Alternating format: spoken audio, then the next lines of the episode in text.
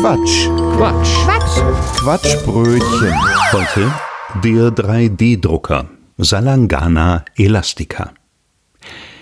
Die meisten von euch würden einen 3D-Drucker auf keinen Fall als Vogel bezeichnen, denn er sieht nicht wie ein Vogel aus und trotzdem ist er einer. Er gehört zu den Salanganen, das sind Mauerseglerverwandte aus dem tropischen Raum. Ihr erinnert euch vielleicht an die Aroma, welche so lange gegen eine Wand rotzen, bis dort eine veritable Schublade entstanden ist, die zur Aufnahme der gelegten Eier und der daraus abfolgenden Küken geeignet ist.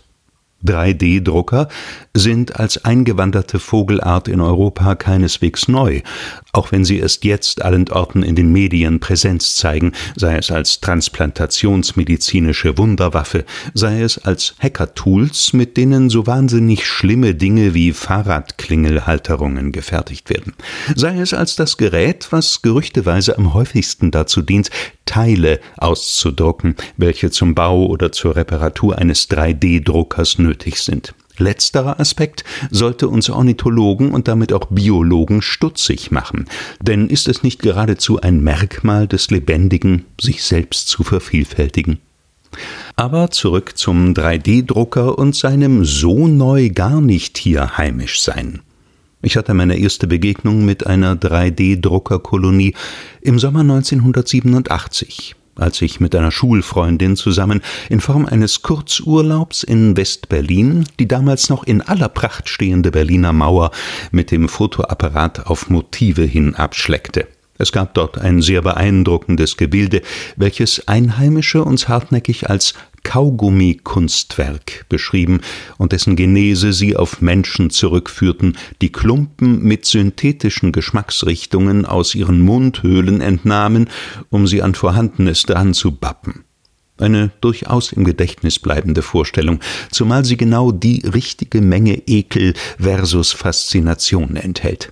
Es mag durchaus sein, dass Menschen später mit an diesem Wall bauten, aber die Hauptarbeit erledigten nachtaktive kleine Vögel, welche tropisch-asiatischen Ursprungs sind und an das Leben in Höhlen angepasst. Salanganen, in unserem Fall die 3D-Drucker. Kurzfristig waren unter Experten auch heimische Schwalbenarten als Verursacher im Gespräch, jedoch fehlten Lehm und Stroh als Materialien in diesen Kaugummi-Kunstwerken vollständig. Einzig synthetische Plaste und Elaste waren dort verbaut. Wegen der Materialbeschaffenheit wurde auch ein kommunistisches Bioexperiment mit gentechnisch veränderten Trabants, das Trabi-Frankenstein-Geheimprojekt, angenommen, jedoch fehlten die in solchen Fällen unvermeidlich mit eingebackenen Zierleisten und Radkappen ebenfalls völlig.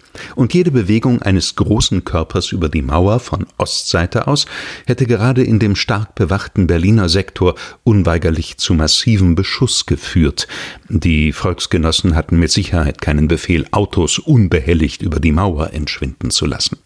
Auf die Mars-UFO-Theorie der Flat World Intelligenzdesigner muss ich an dieser Stelle nicht eingehen. Ebenso kann der Gau von Tschernobyl als Quelle des Kaugummi-Kunstwerks ausgeschlossen werden, da die Ursprünge der beobachteten Bildung laut den Einheimischen sehr deutlich vor dem 25. April 1986 liegen. Damals wusste niemand, wonach es Ausschau zu halten galt. Heute, wo das Aussehen eines 3D-Druckers bis ins intimste Detail bekannt ist, sollte es leicht fallen, diese Tierchen auf historischen Dokumenten zu identifizieren. Sogenannte Kaugummi-Kunstwerke von teilweise bedeutenden Ausmaßen wurden seit den 1970er Jahren sporadisch an allen möglichen Orten der zivilisierten Welt gefunden, was dafür spricht, dass der 3D-Drucker schon sehr lange ein unerkannter Kosmopolit ist. In der aktuellen Heraldik und Ikonographie wird der 3D-Drucker in engster Verbindung zu Computern und CAD-Programmen dargestellt und es wird weiters ungefragt angenommen, dass er grundsätzlich auf eine Bodenplatte zu drucken beabsichtigt. Dieser Eindruck entstand nur dadurch, dass der 3D-Drucker unter anderem in der Nähe von Computern und bei Gelegenheit auch auf horizontal ausgerichteten Flächen seine eigenen Ziele verfolgt. Und dies mit großer Hartnäckigkeit, wie unter anderem der Hackspace Marburg mir authentisch und glaubwürdig berichtete. Diese eigenen Ziele sind unter anderem das sogenannte Rotzbömmeln, welches der Hackspace als in die Luft drucken bezeichnet und bei dem eine erhebliche Menge erhärteter Speichel frei am Schnabelwinkel hängend in einer Art Displayverhalten herumgeschwenkt wird. Das Rotzbömmeln gehört zum Balzverhalten des 3D-Drucker Hahnes. Hiermit beweist er, dass er genug Spucke hat, um ein so umfangreiches Unternehmen wie Brut und Jungenaufzucht durchzustehen. Nicht umsonst heißt es analog bei Menschenmännchen, jetzt wird wieder in die Hände gespuckt, wir steigern das Bruttosozialprodukt. Die 3D-Drucker Henne geht mit ihrem Rotz nicht so verschwenderisch um. Daher ist sie bei Leuten, welche gerne produktiv und verwertbar Fahrradklingelhalterungen ausdrucken möchten, deutlich beliebter als der Hahn. Jedoch hat die 3D-Druckerhenne relativ schnell den Rünchus voll, wenn sie benutzt wird, und macht dann auf defekt, was die Halter solcher Tiere dazu bringt, Ersatzteile drucken zu lassen. Diese Ersatzteile sind nichts anderes als die Eier des 3D-Druckers. Nur weil sie nicht oval oder rundlich wie andere Vogeleier sind, bedeutet das noch lange nicht, dass sie keine Eier sind. Das war ein Beitrag vom Quatsch. Quatsch. Quatsch. Quatschbrötchen. Was ihr gerade gehört habt, war nur ein Ausschnitt vom Quatschbrötchen.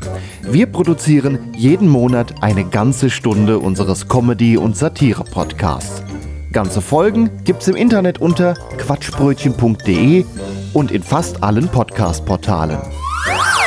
Außerdem, das Quatschbrötchen lebt von Spenden, von euch. Wenn ihr möchtet, dass wir immer so weitermachen können, quatschbrötchen.de slash spenden. Vielen Dank.